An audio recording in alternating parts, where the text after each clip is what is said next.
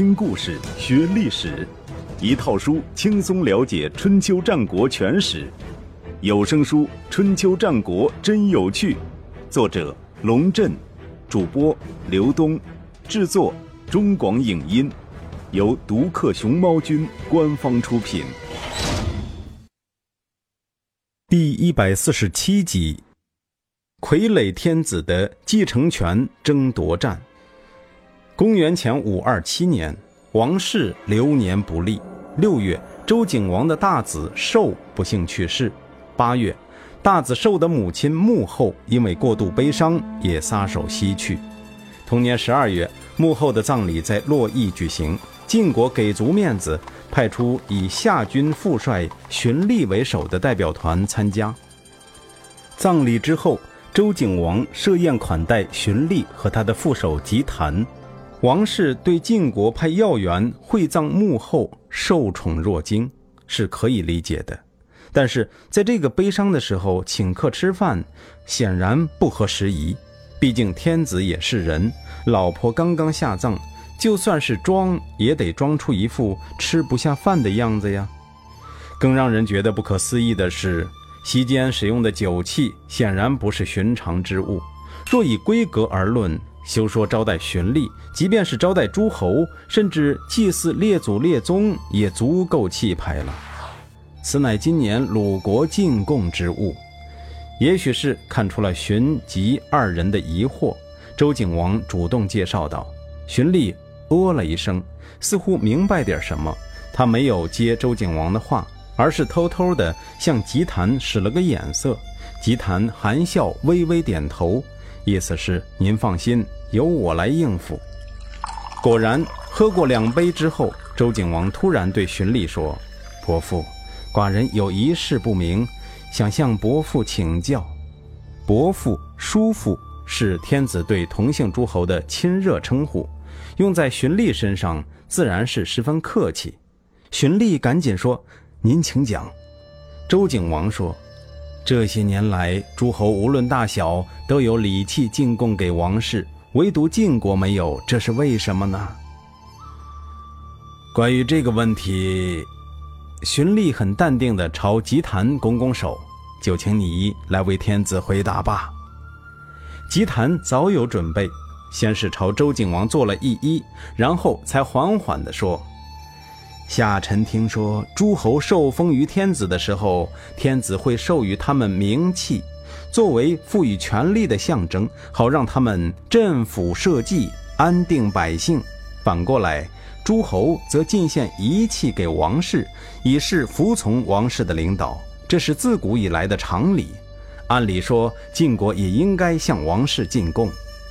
说到这里，吉谈话锋一转，只不过。你想必也知道，晋国的情况有点特殊，地处穷乡僻壤，长久以来与戎狄之人杂居，而远离王姬，王室的福分我们享受不到，倒是为了与戎狄周旋而忙个不停，实是顾不上向王室进献仪器呀。言下之意，王室与诸侯礼尚往来，王室没有授予晋国名器，晋国也没有理由给王室进献仪器。叔父，周景王称吉檀为叔父。您大概忘了，晋国的先祖唐叔乃是周成王的胞弟，周晋之间如此亲近的关系，怎么可能没有授予名器呢？吉檀心里一惊，强自镇定道：“下臣愿闻其详。”周景王说：“您应该听说过，密须之鼓和大路之车。”是周文王用来检阅军队的，雀拱的皮甲是周武王穿着讨伐商朝的。这些珍贵的物品，先王都赏赐给了唐叔，让他镇守封地，统帅戎狄。后来周襄王又赏赐给晋文公大陆和戎禄之服，还有弓箭、斧钺、御酒和虎贲之饰，授予他南阳之地，让他领袖东方各国。这些事情，王室的史册有记载，晋国的史册想必也有记载，怎么可以说是没有授予名器呢？荀立的脸腾的就红了，吉谈也赶紧把头低下去。周景王乘胜追击。您刚刚说到福分，寡人以为晋国有功于王室，王室都记在档案里，从来没有忘记，而且用土地来奖赏，用仪器来安抚，用车服来表扬，用旌旗来给予荣耀，子子孙孙都记得这些事，这就是福分。谁敢说晋国没有享受到王室的福分？如果这样的福分都不算数，叔父认为怎么样才算？至于叔父您，周景王越说越激动。我如果说的没错的话，当年叔父的先祖孙伯衍掌管晋国的文献典籍，位高权重，因此以籍为氏。您既然是吉氏后人，世代掌握典籍，早就熟背于胸。怎么会对这些重要的史实视而不见？吉谈没想到这位周天子如此博闻强记，连自己的家史都搞得一清二楚，不由得面如死灰，伏在地上战战兢兢，不敢再说话。宴会结束，周景王意犹未尽，对几位近臣感叹道：“这个吉谈恐怕是要绝后了。他高谈阔论历史典籍。”却忘了自己祖先的职责，数典忘祖作为一句成语就是这么来的。值得一提的是，三十年后，吉谈的儿子吉秦死于晋国内乱，吉氏一族从此灭亡，倒是应了周景王的话。吉谈回国后，向主管外交的书相汇报情况，书相说。天子恐怕不得善终了。我听说，人往往会死在自己所喜欢的事上。天子今年遇到两次丧事，丧服未除，就请吊丧的宾客喝酒，本来让人难以理解，又厚着脸皮跟人家要仪器，这是拿伤心的事作乐呀。虽然贵为天子，为亲人服丧也有一个期限，这就是礼。就算不能扶丧期满，刚举行完葬礼就饮酒作乐，我看他呀，未免高兴得太早了。周景王贪财好货，不仅仅体现在厚着脸皮向诸侯索要贡赋。公元前五二四年，周景王发布了一道货币改革令，命令王畿内统一使用新铸的大钱，换而言之，就是印发大面额钱币。废除原来使用的小面额钱币。稍微有点经济常识的人都知道，金属货币时代在不提升货币质量的前提下，单方面提升货币面额意味着什么？意味着政府对民间资本赤裸裸的掠夺。王室卿士单穆公强烈反对周景王的计划。他指出，天子废轻币而铸重币，百姓将失去大量的资财。民间必然匮乏，由此导致王室也将匮乏。那时候就只能向百姓征重税，而百姓无法承受，就只能想办法逃离家园。王姬的政治经济势必陷入一个恶性循环。搜刮民间财富来充实您的仓库，犹如堵塞河道来蓄水一样，离水源枯竭的日子也就没有几天了。请您一定要认真考虑，不要贸然行事。单木公苦口婆心道：“但周景王还是强行推进了币制改革，一时间洛邑物价飞涨，百姓怨声载道。周景王倒是赚得盆满钵满，一下子阔绰起来。公元前五二一年春天，他飘飘然地下了一道命令，要在王城洛邑铸造一口大钟，取名为无益。”宋朝的苏东坡在《石钟山记》中写道：“称鸿者，周景王之无义也；款侃汤踏者，魏庄子之歌中也。”本书前面已经说过，魏庄子之歌中就是晋悼公奖励给大将魏将的乐器，与之齐名的就是这位周景王的无义了。无意是中国古代音乐的十二个标准音之一。铸造无意之中不是那么简单的事，因为它很大，音律很难定准。但是对于博古通今而且精通音律的周景王来说，这不是难事。他又下令先铸造一口较小的大林之中，用来为吴懿审音。单穆公又一次表示反对。前番币制改革已经搜刮了不少民脂民膏，现在又要铸造大钟，老百姓怎么受得了啊？再说了，先王对于造钟有严格的规定，重量不能超过一百二十斤。现在您要造的钟远远超出这个规格，以至于耳朵都分辨不出清音浊音，听不出是否和谐适中，对于音乐没有任何好处。对于百姓来说，则是劳民伤财。您铸造它究竟有什么用呢？周景王反驳道：“先王制定礼乐，不就是为了安定百姓吗？我现在无非是想把先王的礼乐弘扬光大。”所以才特意把钟造大点儿，这也有问题吗？单襄公说：“耳朵听到和谐的声音，嘴中说出美好的语言，以此作为法令而向百姓颁布，人们尽心跟随君主的法度而不厌倦，国家能够成就大事而不轻易改变，这就是音乐的最高境界。跟大小有什么关系？再说了，您想想看。”造这么大的钟，万一音律不能和谐，岂不是丢人丢到家了吗？这话倒是提醒了周景王，造钟这种事情还是得问问专业人士的意见。于是将乐官周啾找来，把单穆公的话对周啾说了，然后问他有什么看法。周啾连连摇头：“哎呦呦，臣不过是一介乐官，哪里懂那么高深的政治理论呢？”但是又说。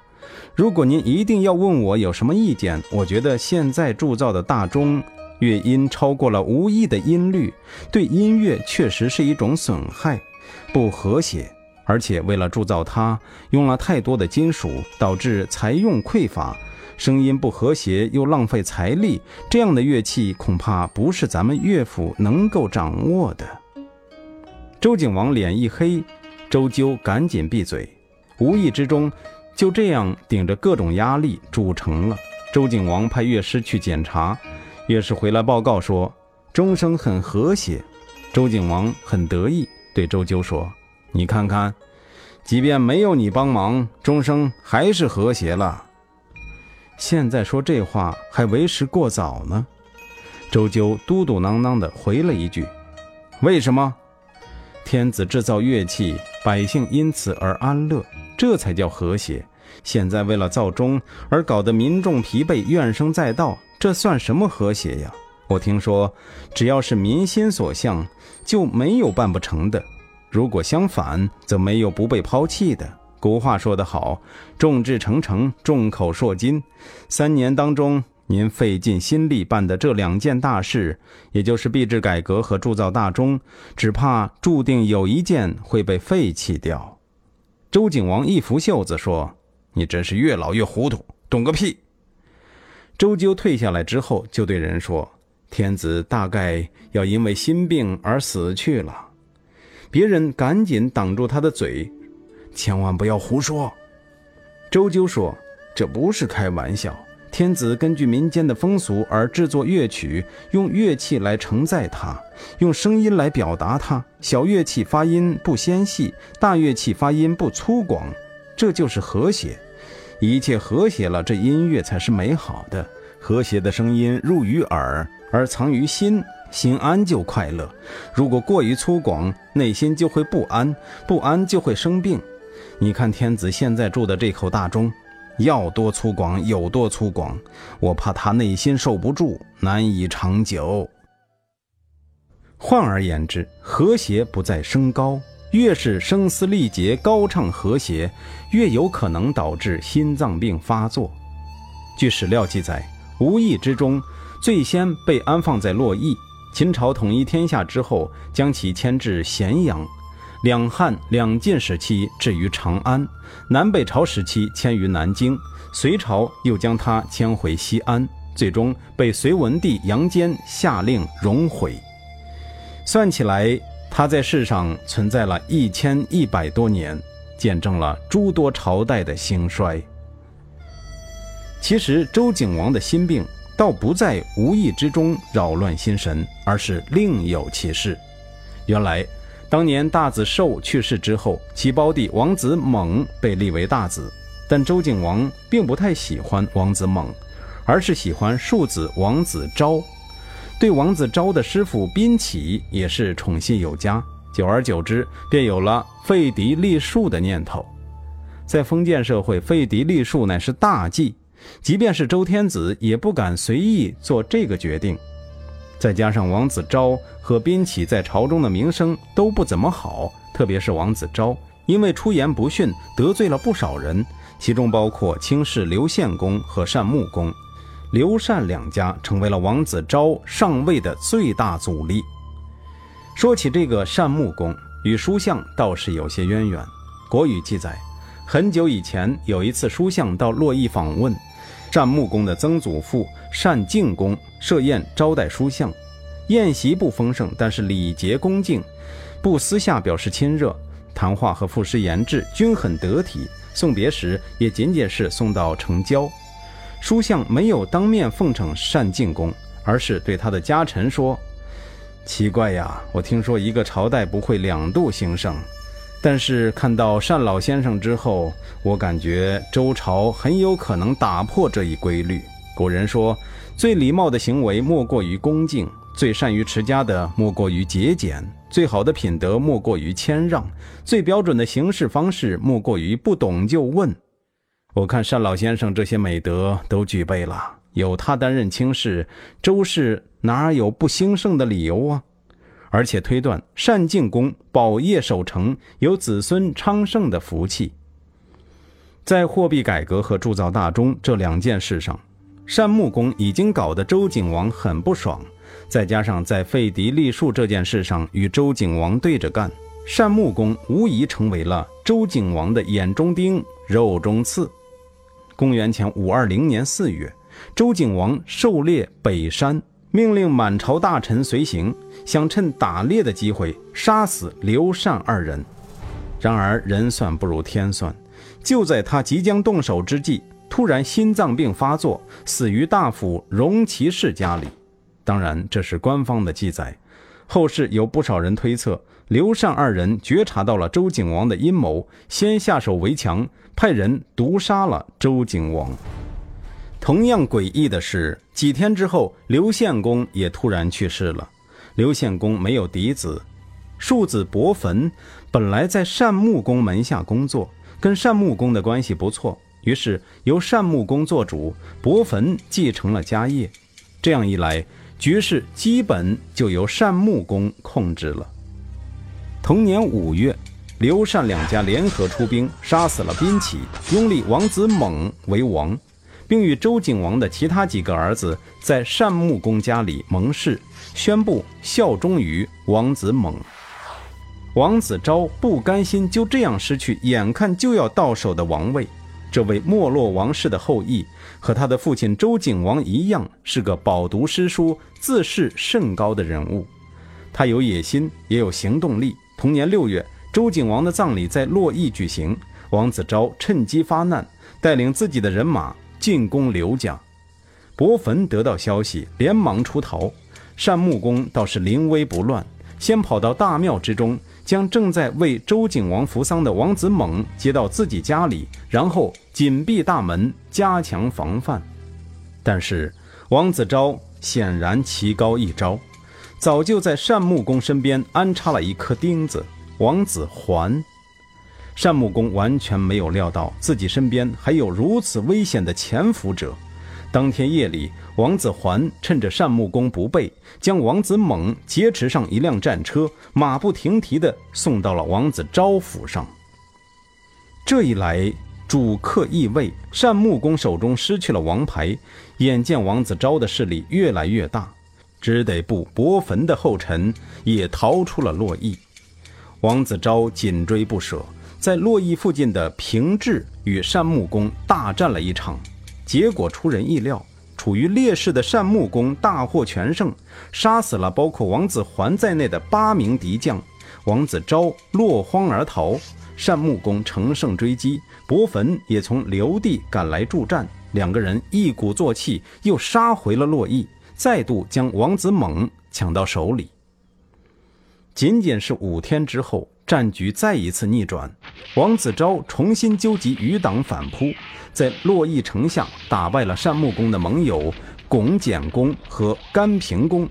单穆公感到情势危急，决定向晋国求助。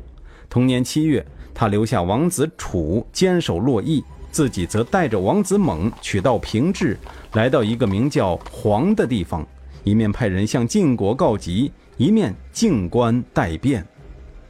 王子昭自然知道夜长梦多，一方面抓紧进攻洛邑，一面抓紧进攻洛邑，一面派心腹荀息带兵进攻黄地。企图将王子猛夺回来，结果荀息用兵无方，吃了败仗，本人也成为俘虏。与此同时，王子昭却在洛邑城下打败了出城迎击的敌军，军事为之一振。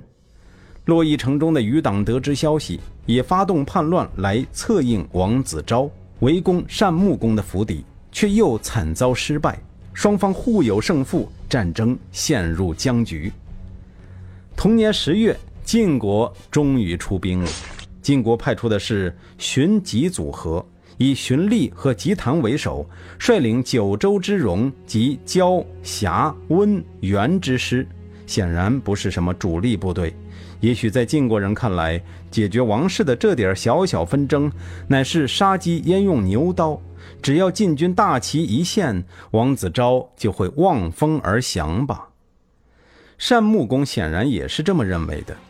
听到晋国出兵的消息，他和伯坟马上从黄帝出发，奉着王子猛直奔洛邑。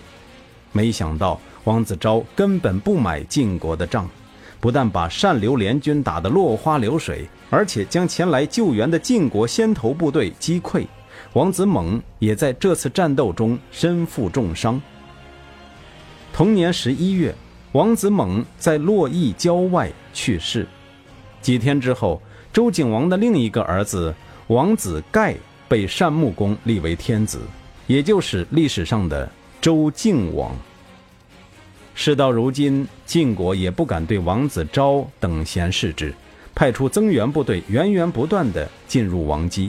到了十二月，从各地压向王子昭的晋军部队已经增加到七支。周敬王也亲自率军围攻，连夺数城，将王子昭逼到了死角。公元前五一九年春天，春风得意马蹄疾的周敬王自认为胜券在握，派人给晋军统帅荀立送去一封信，大意是王子昭已经穷途末路，单凭王室的力量便足以战胜他，不劳晋军再帮忙。晋军于是撤回国内。这封信导致王姬的战乱被延长整整三年。同年初夏，王子昭在隐地发动反攻，打败单穆公的部队，并且一举攻入洛邑，宣布自立为王。小小的王姬出现两王并立的奇景：王子昭居洛邑，被称为西王；周敬王居狄泉，被称为东王。双方你来我往，打得不亦乐乎。公元前五一八年六月，子大叔陪同郑定公出访晋国，见到了世鞅。世鞅请教子大叔：“王室的事情该怎么处理才好？”子大叔的回答很幽默：“老夫连郑国的事情还搞不定呢，哪里敢管王室的事儿？不过俗话说得好，寡妇不担心自己织布的尾纱不够，而担心王室的没落。”是因为怕祸乱殃及自身。现在王室动荡，我们这些小国当然害怕。至于你们大国的想法是怎么样的，我们就不知道了。您如果想要安定王室，最好尽快动手。毕竟王室动荡不安，也是晋国的耻辱啊！子大叔这番话，使得晋国下定决心，召集诸侯会盟，强势介入王室内乱。但是晋国的行动实在是迟缓。直到第二年，也就是公元前五一七年夏天，诸侯大夫会盟才在黄父举行。代表晋国出席黄父会盟的是赵武的孙子赵鞅，他命令各国向王室提供经济援助和武装保护。但是论及具体何时帮助周敬王复国，竟然是明年将纳王，将时间又往后拖了一年。公元前五一六年十二月，周敬王终于在晋国人的帮助下回到了洛邑。王子昭见大势已去，带着自己的党羽出逃到楚国。离开的时候，他做了一件釜底抽薪的事儿，将王室收藏的典籍席卷一空，一股脑都带到了楚国。可以想象的是，从洛邑到郢都，山长水远。王子昭又行色匆匆，所以这批珍贵的典籍极有可能在路途中就遭到大量损毁。中国的学者对这段历史似乎没有太多关注，倒是在日本人编撰的《左氏会笺》中，将这件事称为“大恶”，认为这是秦始皇焚书坑儒之前中国文化遭到的最大一次破坏。